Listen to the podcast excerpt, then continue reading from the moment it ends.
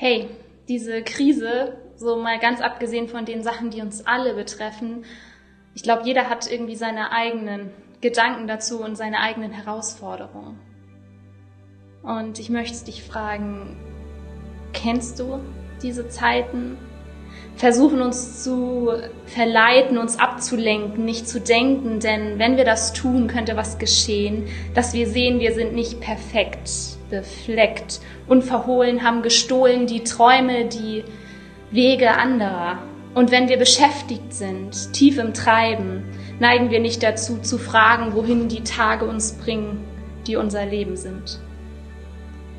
Aber was passiert, wenn wir denken, uns nicht ablenken lassen und die Frage, die unsere Tage stellen, fragen, unklar, was dann geschieht? Obwohl eins steht fest, dass einer da ist, der uns nicht alleine lässt. Und der ist perfekt, unbefleckt. Und die Frage, die wir haben, sind bei ihm gut aufgehoben. Ja, er kann es nicht ertragen, wenn Fragen an uns nagen. Was er dir sagt, wird nicht immer Ja und Amen sein. Keine Automation, kein nach dem Mund reden, denn es geht ihm um dein Leben. Also lass ihn reden und übe zu hören, denn was er zu sagen hat, sprudelt über vor Leben. Er hat alles gegeben für dich und das tut er noch.